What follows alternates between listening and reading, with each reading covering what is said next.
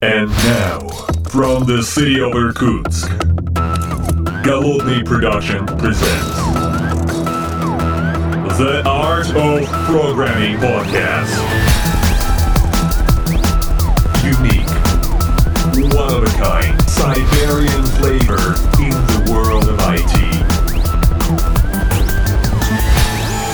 Доброго времени суток, уважаемые подслушатели, с вами я, Голодный, из города Иркутска, и сегодня я нахожусь в своей самоизолированной студии, вместе со мной с той стороны экрана находится человек из очень безопасной компании, а именно Александр, он же, соответственно, архитектор программного обеспечения в лаборатории Касперского, наверное, в Бастионе, э, который сейчас, так сказать, э, одна из э, ну, таких вех или, не знаю, там, столпов э, основы безопасности в интернете.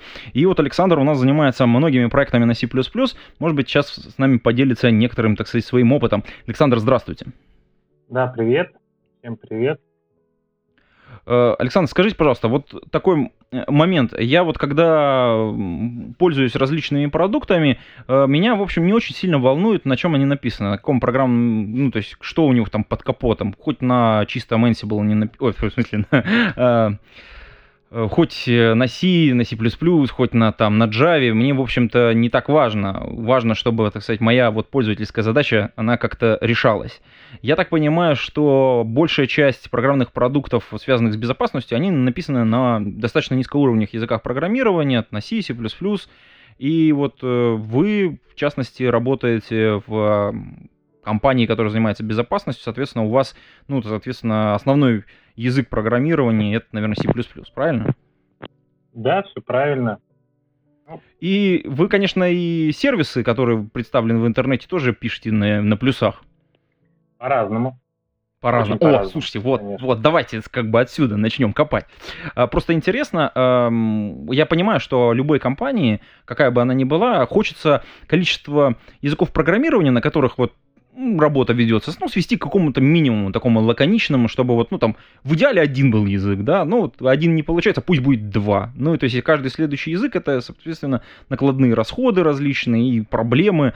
А, соответственно, вот если мы говорим про серверную разработку, там, конечно, сам Бог велел на одном языке писать, но мы там начинаем, э, где-то поскриптовать надо, мы там питончика добавляем чуть-чуть, да, где-то нам там еще чего-то нужно быстро запрототипировать, вот. Как у вас устроена вот эта история с точки зрения языков программирования, каких людей вы набираете и как работаете в командах? Давайте с языков программирования начнем. Э, очень по-разному относится к выбору экосистемы, э, когда мы говорим про продукты консюмерские и бизнес-продукты, B2B продукты и B2C продукты. Почему по-разному? Потому что, когда мы говорим про консюмерский рынок, он очень быстрый, очень динамичный. И тут важно быть больше в тренде, э, чем в B2B. И в таком случае в консюмерском рынке у нас чуть больше развязаны руки, вот, и можно там повыбирать э, языков программирования, повыбирать платформ, чтобы быстро решить, программ, э, решить проблему и там, выйти на рынок, занять какую-то нишу. Вот B2B э, рынками, Big Enterprise, там, High SMB, не все так просто – там, как правило, игра происходит в долгую, и выбор экосистемы, выбор платформы, на которой ты базируешь свое решение, должен быть таким, который тебя, а, не подведет через э, 3-5 лет, и, б, ты найдешь на рынке достаточно инженеров, э, позволяющих тебе сопровождать продукт, развивать его и дополнять. Это вот если говорить про выбор там новых продуктов. Но все обычно еще чуть сложнее, потому что, как правило, э, новые продукты мы строим на базе фундамента нашего опыта, как пользовательского, так и инженерного. И это, в этот опыт также входит э, и экосистема языки программирования, как правило, у нас уже есть разработчики, и вот тогда начинается э, кривая выбора смещается, там, перевешивает в сторону того, что так, а сколько у нас уже готовых разработчиков, которые готовы взяться за выполнение данной задачи. Вот столько-то, все они пишут, допустим, на плюсах. Значит, на плюсах. Вот как-то так это все выглядит.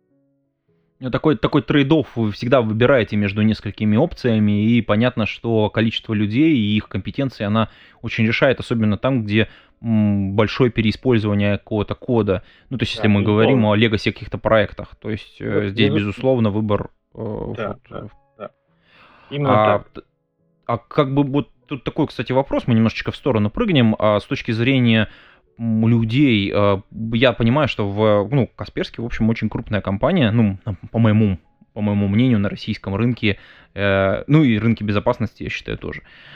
Как мне кажется, соответственно, у всех крупных компаний, это может быть, конечно, мое такое искажение, в общем, моего майнсета, есть какие-то образовательные программы и подготовка специалистов, ну, то есть как, кого-то вы набираете, допустим, в качестве да. стажеров или там дипломников, а дальше внутри доготавливаете, допекаете, можно сказать. Есть, такое. есть ли что-то подобное у вас? Конечно, да. В лаборатории Касперского несколько различных программ, э, как работает с студентами, со школьниками. Вот, кстати, у меня сын учится сейчас э, в, одной из программ, э, по школьной программе, как э, спонсором является лаборатория. То есть поставляет там экспертизу и знания для развития таких навыков. И сын у меня вот занимается. И, то есть это, их много разных, я, наверное, все не расскажу, просто с чем сталкивался, только вот, наверное, знаю. Но программ действительно mm-hmm. много, и есть такой опыт, что мы стараемся подготовить специалистов до того, как они попадут в лабораторию. Но скажу, что я попал в лабораторию не этим путем. Не, ну это, кстати, очень похвально по поводу школьников. Это вот такая интересная история, потому что, ну вот сейчас мы Э, у меня вот тоже девочка подрастает, и я прям очень сильно в раздумьях, а что, что мне делать, когда нужно будет какие-то профессиональные навыки, как их прививать, э, если вдруг она, так сказать, в мою же область пойдет, э, в область разработки в какую-то, в область, связанную с диджитальными какими-то продуктами. А, и вот если уже человек попал внутрь проекта какого-то, то понятно, что он попадает в некоторое готовое окружение, и, э, если я правильно понимаю, все-таки большинство проектов э, лаборатории Касперского написаны на плюсах, а вокруг, вокруг э, вот этих серверных или там эм, проектов есть какие-то проекты, которые, ну, не знаю, модерновые, скажем так, на, на других языках написанные, и вот прям что-то вы там, может быть, не выпущенное на рынок, что вы пробуете, так, знаете, а, аккуратненько маленький прототипчик написать, посмотреть, как это полетит? Конечно, есть. Причем количество, можно сказать, будем говорить, модерновых продуктов гораздо больше, чем э, таких легаси. Ну, это так, по моему мнению, то, с чем я сейчас сталкиваюсь. Э, у нас есть кода немало написанного на Go. У нас есть код, который пишется там, вообще целиком на JS с, э, с Node.js в бэкэнде и с дополнительными примочками. Ну, наверное, TypeScript еще, конечно, там используется на полную катушку. Сейчас модно без него, как же. Э, еще раз, какой скрипт? Uh, TypeScript. Ну, в смысле... А, TypeScript, это... да, конечно. TypeScript. Ну, и вообще, если говорить про такие штуки, то везде, куда вы, ну, как это, опять же, мое субъективное, наверное, мнение, но везде, когда вы приходите в какие-то крупные проекты, связанные с enterprise, если нет строгой типизации, то, скорее всего, этот проект, этот проект не будет жить. Согласен, что-то есть, что-то там есть. Да, при работе в долгую э, четкие правила, четкие выверенные э, какие-то инструкции, то есть все, что связано с долгим проектом, должно быть определено, верифицировано, вот, расставлено по полочкам, иначе проект не будет жить долго. Ну и, соответственно, бизнес его на сопровождение не берет. По поводу модерновых проектов возвращаемся. Еще раз, у нас есть э, Go, есть Python, есть JavaScript, TypeScript, безусловно. Э, что-то еще такого, что я точно помню. Java. Да, Java много. О, Java мы любим в этом подкасте. Да. Эм, я тоже Я люблю. просто, так сказать, мой, мой, мой любимый язык, а. честно говоря. Да. Окей. Э, слушайте, а вот у меня такой вот маленький вопрос. Я там два с половиной где-то примерно года занимался продуктом, который написан на плюсах, и там части были тоже написаны на Go, части на питоне. И, конечно, страдал. Ну, честно, как продуктолог, э, продукт менеджер мне было, в общем, немножечко сложно. Я считал, что как бы мы многие вещи на плюсах делаем медленнее, чем на Java. Мы просто тут Java коснулись. Давайте немножко про это поговорим. И вот, соответственно, у меня есть предубеждение некоторое, что э, серверы приложений на C++ писать медленно. Ну, может, может быть, я как бы немножечко, так сказать, оторван от жизни, а у вас, так сказать, налажен какой-то процесс, и немножко это по-другому выглядит. Да, здесь какой момент? Действительно, если говорить об исходных точках, то есть вот мы в одной какой-то точке начинаем с э, одними и теми же исходными данными, то есть у нас есть Java SE, ничего, вот, и C++, там, со стандартной библиотекой и ничего. то, безусловно, на Java мы сделаем и сервер приложений, и все, что с этим связано, быстрее, чем на C++. Ну, потому что сам, сама платформа э, Java изначально в себе в рантайме имеет больше возможностей готовых, которые не надо писать. В C++ придется многое дописать. Но если мы исходим из разных стартовых позиций, э, каких, что уже пройден определенный путь на C++ и пройден определенный путь на Java, то есть мы обросли каким-то мясом в виде фреймворков своего там или какого-то кастомного дополнительных библиотек, то вот тут скорость э, разработки она выравнивается. Э, нету большой разницы, э, сколько времени тратится на написание там бандла для сервера приложений на плюсах там, или на Яве. Mm-hmm. Это вот важный такой момент.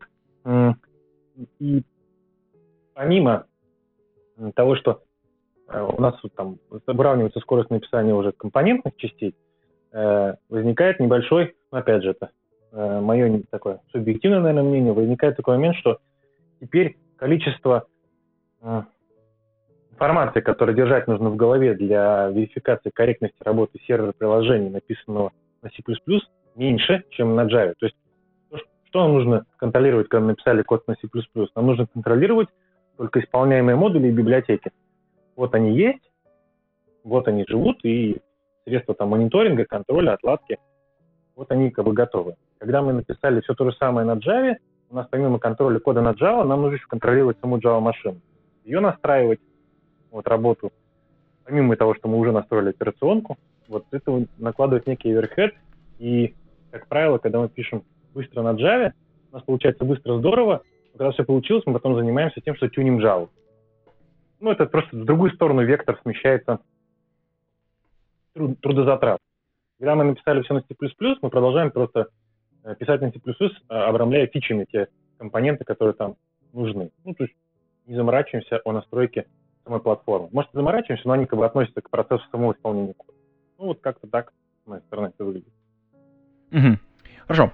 А что мы, кстати, вот здесь был упомянут ранее немножечко Go, э, и я да. так понимаю, у лаборатории большой тоже опыт уже, э, как бы тоже, наверное, обросли уже всем необходимым тулингом. Если бы вы сравнивали еще и Go сюда добавили как третий язык. Слушайте, я э, пописал на Go, не скажу, что, конечно, много, наверное, там есть ребята более матерые, которые скажут, да ты ничего не видел. Но я писал на Go, да. И могу сказать, что ну, Go все-таки это код такой, я его назову для хомячков. То есть э, он классно работает, когда нужно взять и э, в микросервер, ну там у нас, э, допустим, сервер на чем-то там такой Java style будем вести беседу, хотя про C++ хотели, да? Если на сервере Ну нет, мы можем вернуться, мы вернемся, да. конечно. Есть на сервере приложений, э, вот, работает э, сервер приложений bundle, вот, отлично отрабатывает, вроде бы все нормально, но чувствуем, performance а не хватает. Но выполняет вполне конкретную такую микросервисную функцию. Взял на себя обработку там, одного HTTP запроса, там, который должен сгенерировать GUID и там какое-нибудь хитрое имя по определенному алгоритму. И мы берем его, выносим из сервера приложений, поднимаем сервис на Go, и он выполняет эту функцию четко, быстро, без проблем. Даже, может быть, там, распараллеливая там, генерацию гуида. Это работает на Go круто. Когда же мы начинаем пытаться писать на Go бизнес-логику, ну, это какой-то ад превращается. Мы начинаем дублировать написание одного и того же, потому что у нас там нет дженериков. Начинаем э, писать портянки кода в C-стайле, проверяя 10 тысяч раз ошибки. Э, там, ошибки, выходы. это да, боль да, просто. Это, это какой-то просто вакханалия. То есть пока мы, пока мы пишем что-то простое, которое нужно только распараллелить, все классно работает. Когда мы садимся писать на Go бизнес-логику, все отвратительно начинает работать, потому что, ну, это то же самое, как и заставить писать какие-то сложные бизнес-процессы C. Ну, мы их напишем, конечно, но это будет столько кода, что ну, мы взорвемся его сопровождать. Вот как-то так. Ну, кстати, да, вот здесь была поднята тема уже с микросервисами. Я думаю, что нужно будет нам ее немножечко более, больше как бы развернуть. Uh-huh. Вот э, если мы каким-то образом начинаем, ну, так вот, конфигурировать э, наше приложение, и вот у нас есть какая-то legacy часть, и мы начинаем новые сервисы писать. А, в принципе, новые сервисы на чем вы писали? Потому что и, потому что сейчас было сказано, Go вполне себе подходит как язык э, ну, да. для того, чтобы какую-то отдельную функциональность можно было быстренько рядом в виде микросервиса сделать, и потом, соответственно, ее переиспользовать многократно, как сейчас, в принципе, в микросервисных архитектурах и принято. Можно масштабировать, можно, соответственно, ну, каким-то образом это менеджерить уже в рантайме. Угу. Ну, тут опять начинается вот условности. Если мы пишем новый сервис, он куда? Он там э, идет в большое приложение, которое мы будем поставлять там э, в on-premise режиме э, для какого-то там крупного заказчика на долгую разработку, сопровождение, либо это некий микросервис, который мы сейчас задеплоим в облако для консюмерского рынка, то есть тут это разный выбор будет, потому что разные требования будут налагаться на э, работу этого сервиса. Как только мы говорим на он-премис решение, то есть нужно поставить заказчика, возникает вопрос, нужно ли этому заказчику там, дополнительные сертификации, там, э, дополнительные какие-то условия по использованию, э, разворачиванию.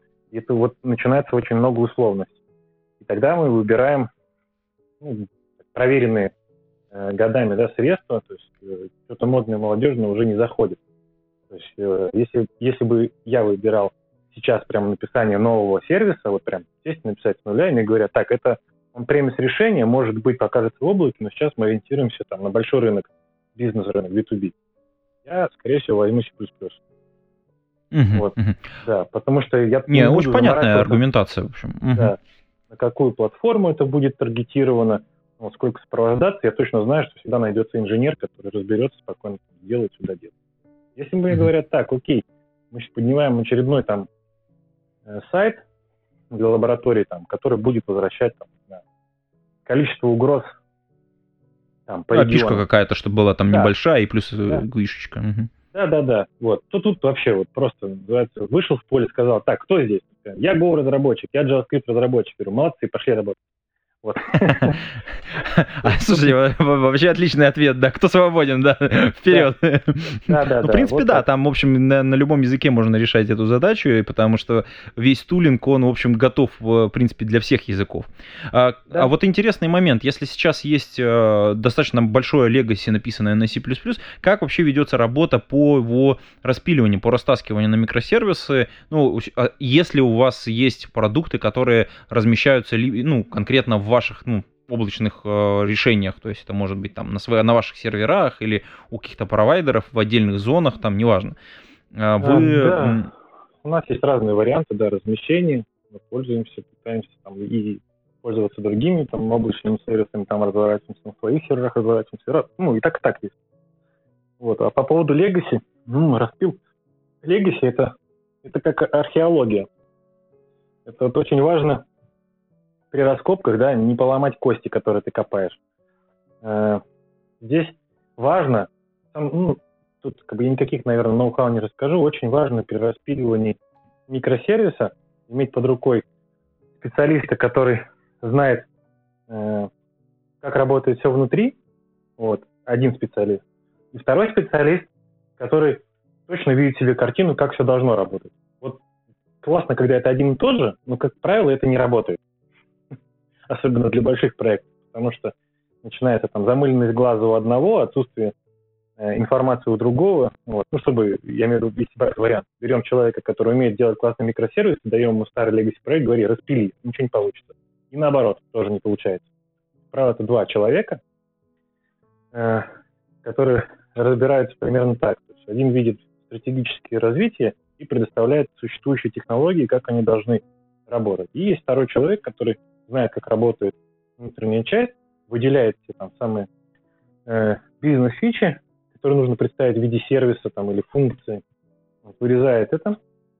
Вырезание может быть по-разному осуществлено. Там. У меня есть примеры, когда ради такого вот вырезания сначала в большой монолит встраивается э, мини-веб-сервис, сервер, то есть мини-веб-сервер, э, выставляется REST API, и вот за счет такого там API мы прям локальный там, продукт плюсовый э, э, расчехлили там на несколько функций. Посмотрели, что все работает, вот, и потом уже зарядили э, команду разработки на фактическое распиливание такого приложения на несколько частей. То есть формально от монолита перешли к такому микросервисному э, варианту. Ну, это не очень большое приложение было, оно Legacy не очень большое, но слишком связанное вот внутри себя такой монолит древний-древний был. И вот, вот так распилили. Я думаю, подходов э, множество может быть, но в целом они, на мой взгляд, должны сводиться к такому. Определение четко выраженного фасада, который решает бизнес-потребность. Вот, э, этот фасад должен быть сформирован, отлажен, а вот за фасадом какое-то время может жить монолит, вот, и постепенно появляться уже отдельные его части. Ну да, я согласен. Э, это, в общем, неплохой план и звучит, в общем, очень разумно.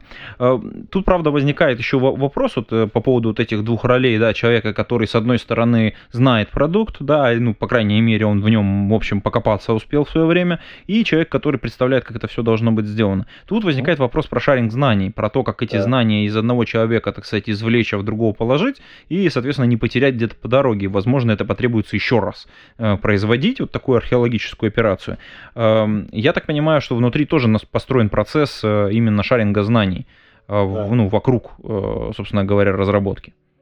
Лаборатории у нас в этом плане это то, что мне прям очень нравится, что у нас есть шаринг знаний поставлен на поток.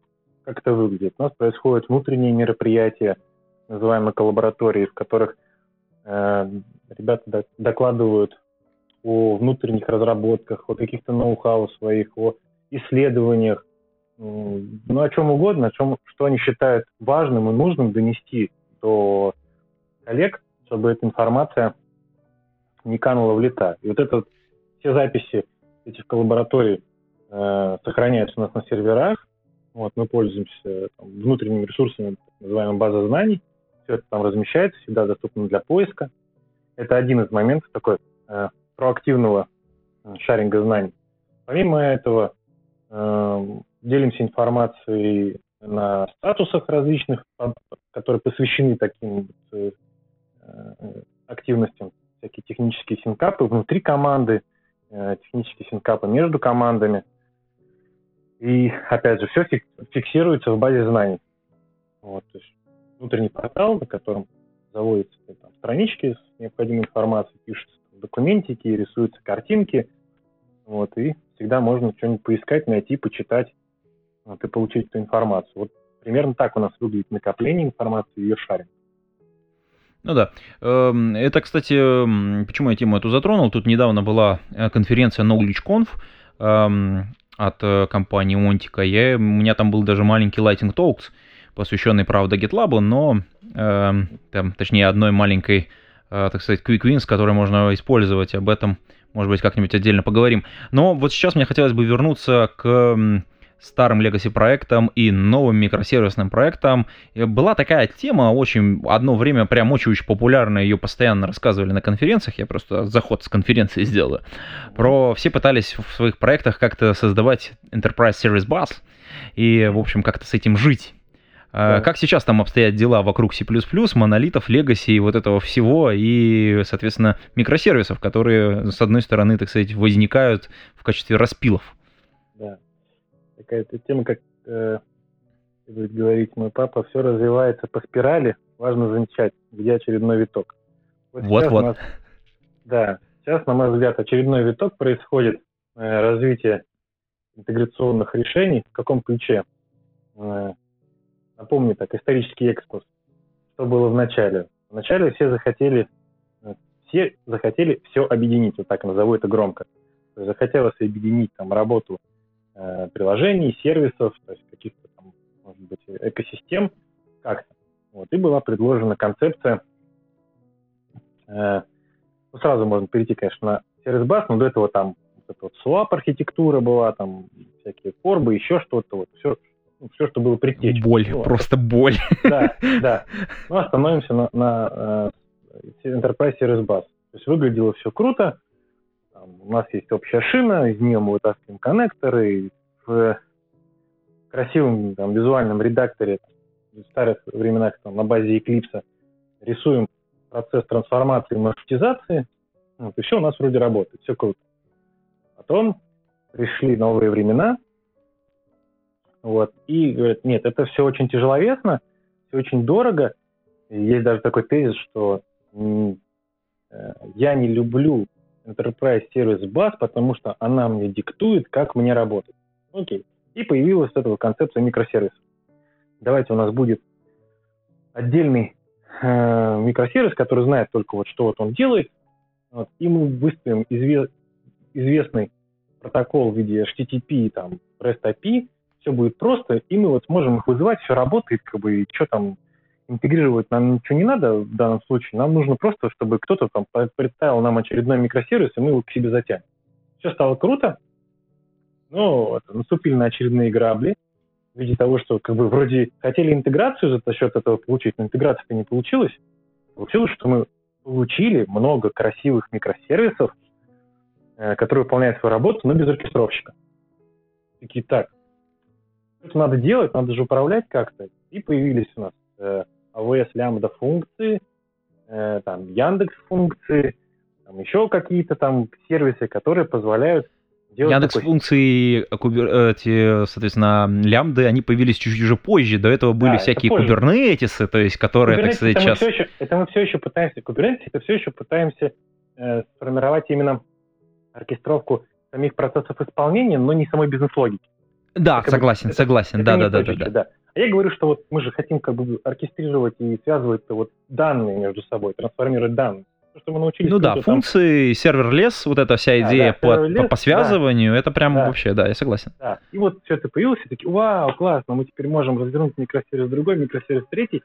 И вот сейчас я вижу, что все, все думают, ну окей, хорошо, я там завел функцию, она работает, мне же как-то нужно сценарий готовить на этих функциях сценарный механизм, что-то с ними делать нужно, писать сценарий полноценный, там, не просто, если там пришел HTTP запрос такой-то с такими данными, вызови вот такой-то HTTP запрос и передай туда данные. Нужно что-то посложнее.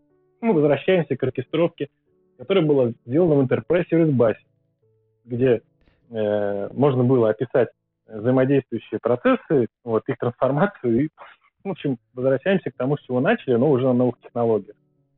Поэтому Э, на сегодняшний день что у нас происходит? Вот, если говорить про мои проекты, вот, мы примерно по тем же граблям проходились, проходимся, ищем решения, э, связанные вот с такой архитектурой. Вот, и я вижу, что нужно пересмотреть сейчас те концепции, которые были заложены э, в Enterprise Integration Patterns, вот, пересмотреть их через призму новых технологий, возможности, которые сейчас предоставляют serverless технологии вот, и микросервисная архитектура, попробовать их превратить в некую новую систему управления оркестровки. Ну, это, конечно, как, у меня профессиональная деформация в сторону там, бизнес-продукт. Consumer ские продукты, наверное, таких больших затрат не требуют, вот, но считаю, что это полезно.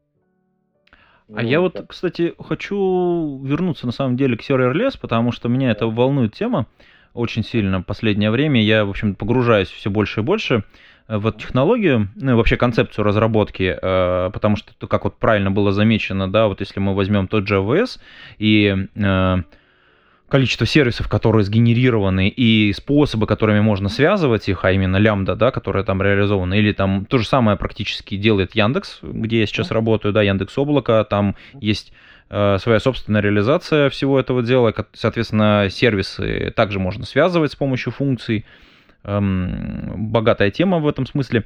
Э, и вот интересно, как это мож, могут использовать именно разработчики на C++.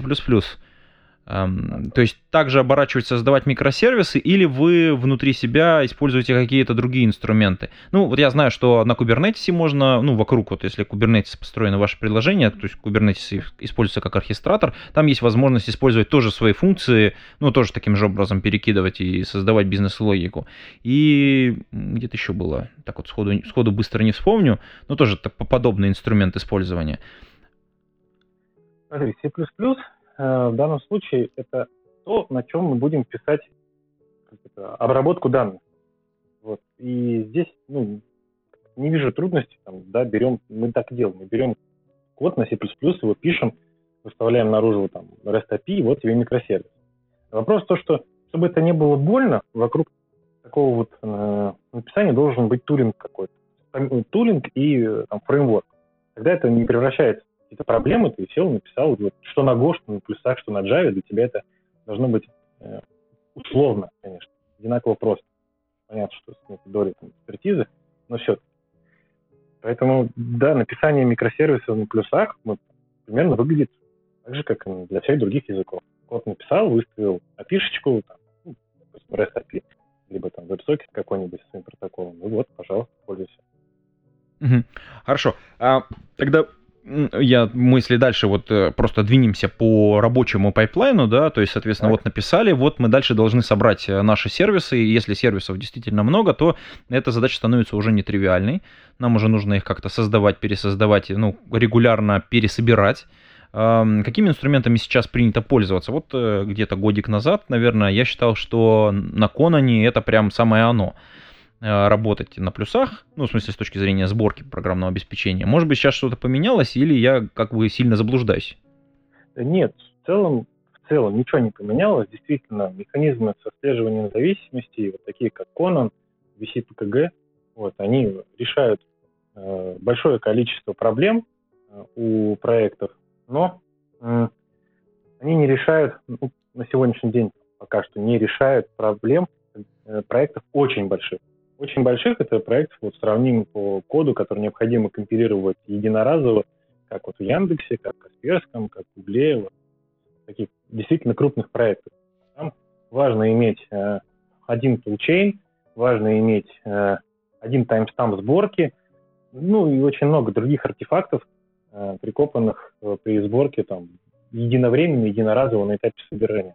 И вот тут, конечно, с Конаном получается как бы неудобняк что значит неудобство? Потому что мы э, должны собрать все, э, опубликовать, потом эти, то, что опубликовано, привязать э, зависимостями к следующему проекту, который должен дальше собираться, и продолжить собирать. В итоге мы получаем лишние шаги, э, лишний э, оверхед по времени сборки, потому что в любом случае на таком этапе мы будем работать, ну, как сейчас, при первом приближении, как будто бы мы собрали, опубликовали а в другом проекте всегда будет написано «выкачай мне latest».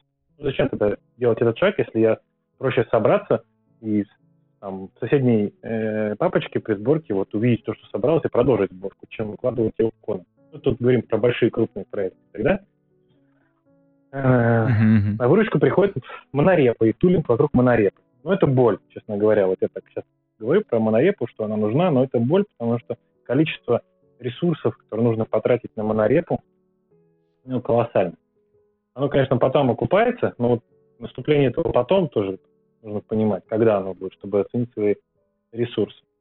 Но вот монорепозиторий и система сборки э, Базель, либо похожая на Базель, это то, наверное, с чем живут сейчас многие крупные и очень крупные компании. Угу. Так. Да, я, кстати, согласен. Кстати, недавно у Яндекса был э, вебинар, посвященный использованию Базила. Я, наверное, ссылочку приложу в шоу-ноты. А по поводу монорепы, что вы используете? Я так понимаю, что, э, учитывая ту боль, которая была произнесена, что-то используете в качестве монорепа у себя? Э, я, наверное, подробности сейчас не расскажу, прям вот что там внутрях, я не касался сильно этой темы, но я знаю, что у нас многие разработки сделаны самостоятельно. Угу. Вот, да. И okay. система сборки э, вот, э, Базель, мы к ней вступаемся. Мы много чего сделали по этому поводу, но еще не довели до хорошего приемлемого уровня. Пока у нас тоже свои разработки внутренние пользуются для того, чтобы собирать все монолит. Окей. А, хорошо.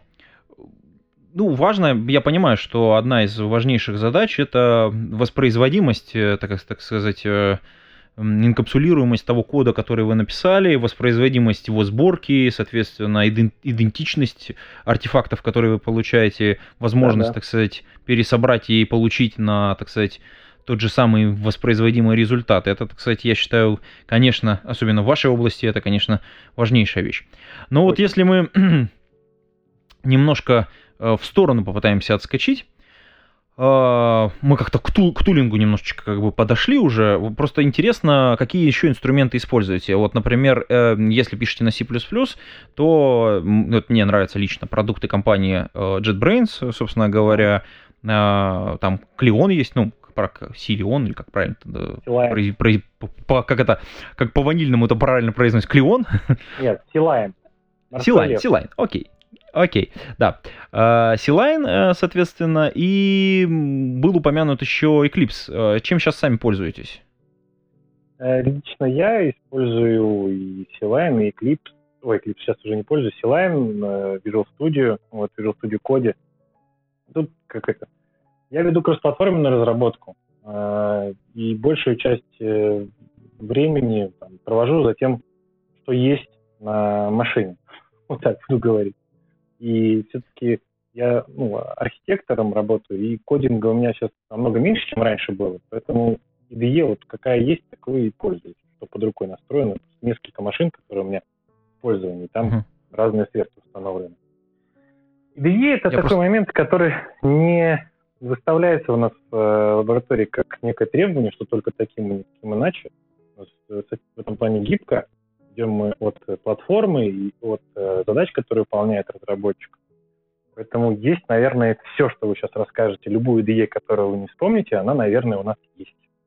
С вероятностью там, 90%. Ну, это да. Я просто помню одно время, вот э, плюсовики, они прям, в общем, тащились от Вима и такие говорят, вот надо писать в Виме, а, другие говорили, не, надо писать в Емаксе. Да, да, да. Вот, ну, и а, я, это я, была какая-то да. священная битва там такая прямо, вот. Да, и потом я... такой скромный JetBrains такой, ну вот у нас Силайн есть, да, да, и такие да, все, да. о, ничего себе. Есть да. э, такое, как у меня высказывание, я уважаю всех э, разработчиков, которые пользуются различными IDE, но лично я не люблю думать пальцами. Понятно. Да, поэтому IDE это, самое главное, чтобы инструмент, которым ты пользуешься, приносил тебе денег. Вот все. То есть не просто Логично. удовольствие, а действительно приносил тебе денег. Если тебе инструмент мешает, не пользуйся им. Если он тебе помогает, пользуйся. Все. Все очень просто. Согласен, согласен. Это хорошая история. Может быть, еще какие-то тулы упомянем здесь, так сказать, э, может быть, самописные какие-то, кодогенерацию какую-то, еще вот э, какие-то там... Да. Ну, если касаться тулинга C++, кодогенерация — это сейчас прям такая тема огненная, о которой мы говорим, особенно в разрезе C++. Мы все ждем появления Э, там, новых фич стандарте для того, чтобы получить крутую рефлексию, чтобы наконец-то не заниматься кодогенерацией. Но пока ее нет, этой рефлексии, да, вот все пользуются различными тулами. Мы, безусловно, наверное, не будем какими-то новаторами, пользуемся наработками э, LVM, вот, то есть Clang, э, библиотеки его, для того, чтобы парсить э, C++ код, генерировать на базе этого распаршенного кода какие-то там прокси-стабы, ну, то есть тут, наверное, без ноу-хау, но это работает. И если кто-то еще не пробовал, пробуйте. Это стоит того, чтобы облегчить себе жизнь. Особенно, если вы пишете большие мощные фреймворки и хотите концентрировать большую часть э, внимания разработчиков именно на коде, а не то, что вокруг него. То есть там генерация различных там, XML, может быть, еще чего-то, помимо кода, что должно там, сопровождать исполнение вашего приложения хорошо, когда все сгенерировано в коде. Ну, опять же, возвращаясь к Java, да, мы в аннотациях все понаписали, и у нас все здорово. Раньше мы писали это в XML. Вот, сейчас оно там все само. Вот можно примерно то же самое делать сейчас э, на плюсах, но для этого нужно подпрыгнуть чуть-чуть и написать эту генерацию на LVM. Но как только вы напишете ее, это работает как автомат Калашникова, безотказно. Это ну то, да, что сборки здесь... касается, да. Какие еще тулинги? Ну, да, у нас есть э, самописные тулинги там, для проектов, которые не собираются, допустим, в общей монорепе из общих исходников. Такие тоже есть, и им нужна поставка так называемая. То есть, ну, то, что мы используем, там, не мы, а мы говорили с вами про э, Conan или CPKG. Вот, то есть у нас есть похожая самописная э, система, которая доставляет перечень бинарных зависимостей до приложения на этапе сборки. Такое есть. Вот. А вообще как, э, как да. в лаборатории Касперского вообще вот создаются тулинг? Ну, то, просто интересно, то есть это всегда чья-то инициатива или это осознанное такое вот такое продуктовое решение? Нам нужен тулинг. Или это где-то вот в каком-то отделе, в каком-то продукте родилась маленькая тула, ну, просто для удобства работы, и потом она раз, разрастается и, в общем, масштабируется за счет knowledge шаринга. Ну, чаще, чаще всего, конечно, вариант, что кто-то решил свою конкретную проблему, и это разрослось на уровне компании. Это наиболее частый сценарий. Вот, потому что, как правило, там, люди решают реально там, эту боль. Вот, когда, то есть, когда человек, который пишет код, э, решает там, боль проекта, то, скорее всего, это была какая-то действительно невыносимая боль, и это нужно не только ему. Сразу это работает, и потом шарит по всей компании. Э, по поводу осознанного выбора продукта, что нам нужно сейчас какой-то тулинг, такое тоже есть. Э, ну, например, начинает писаться какое-то какое приложение, которое, э, которое что? Которое, э, ну, например, хочет генерировать какие-то прокси-стабы для удаленного взаимодействия. Ну, то есть ремоутинг, так называемый. Mm-hmm. RPC, Remote Protocol. Вот. Так, так. В таком ключе ну, мы понимаем, что нам в любом случае нужно будет указывать э, сущности в коде, которые будут вызваны через ремоутинг, их нужно как-то пометить и для них что-то сгенерировать. Этот выбор тогда тулинга становится осознанным, что нам точно нужно будет тулинг, мы хотим написать только аннотацию в коде, и пускай он сам все сгенерит и уже скомпилирует э, необходимые э, дополнительные исходники для работы. То есть и такое бывает. И вот тут тоже там зависит от. То есть если это работа только с C++ кодом, то, скорее всего, мы возьмем уже там, допилим существующий наш тулинг на базе LLVM, чтобы нам сгенерировать правильные прокси-стабы. Если это что-то там шире, вот, посмотрим, если есть что-то готовое, попытаемся э, воспользоваться. Опять же, тут дальше возникают там, нюансы. Если это мы этим воспользуемся, это открытый код, там, можно ли его с юридической точки зрения использовать нельзя, то есть эти все формальности пройти. Бывает зачастую, что оно все есть, мы не можем пользоваться, пишем сами такое бывает. Ну, как-то ну так. да, это неприятно, когда вроде ты знаешь, что, что есть, оно уже работает, оно отлажено и всеми используется, и ты такой, а я не могу, блин, и приходится свой собственный велосипед делать. Ну, да, потому что так... там некоторые юридические ограничения, еще какие-то там истории. Да. Да, такое Это, конечно, бывает. неприятно. Но вот на неприятной ноте не хочется заканчивать. Давайте мы попробуем, э, так ну. сказать, что-нибудь такое позитивненькое в конце. Может быть, вот нашим послушателям порекомендуете что-то посмотреть или что-то почитать, э, ну, чтобы развиваться в правильном направлении, потому что опыт э, разработки большой, и вы можете, так сказать, с вышины своего, так сказать, так сказать, вижена, так сказать, выдвинуть какие-то интересные материалы. По поводу почитать, посмотреть. Э, если говорить про C++ разработчиков, я от себя рекомендую еженедельный э, YouTube-канал от э, Джейсона Тернера. Вот он каждую неделю, ну сейчас он там переключился, конечно, на гейминг чуть-чуть, тоже интересно, но для меня не очень. Вот до этого он раз в неделю выкладывал короткие видео и рассказывал про какую-то фичу языка на примере. Причем ну, достаточно глубоко, чтобы осознать и при этом достаточно быстро, чтобы не тратить на это много времени. Это такое, на выходные посмотреть. Если говорить про что-то более серьезное, э, коллеги, старайтесь раз в год, раз в два года э, пописать чего-нибудь на другом языке программирования. Что-нибудь не маленькое, но и небольшое, чтобы это очень много времени не ушло, чтобы посмотреть на решение одних и тех же задач с разных сторон. Поверьте, это очень помогает и расширяет кругозор. Иногда то, что казалось раньше нерешаемым на вашей платформе, после того, как вы изучите другой язык программирования, кажется, что даем ее, что тут делать, вот так и вот так все же работает. Это такой образовательный момент. Ну и почитать, почитайте Роберта Мартина «Чистый код». Наверное, ну, как вечная классика, я согласен, да. Да, ну, ну, ссылочки, конечно, мы э, э, приложим шоу-ноты. А на этом мы будем завершать выпуск э, этого подкаста. Это такое виртуальное такое знакомство.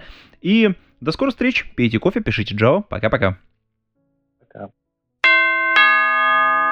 Выпуск этого подкаста выходит при поддержке патронов Александр Кирюшин, Алекс Маликов, Федор Русак, Григорий Пивовар, Игорь Кополь, Лагуновский Иван, Лео Капанин, Михаил Гайдамака – Нейкист, Никабуру, Павел Дробушевич, Павел Ситников, Сергей Киселев, Сергей Винярский, Сергей Жук, Василий Галкин. Спасибо вам большое, уважаемые патроны. А вы, уважаемые послушатели, можете стать э, патронами. Приходите на patreon.com голодный и поддержите выпуск этого и других подкастов.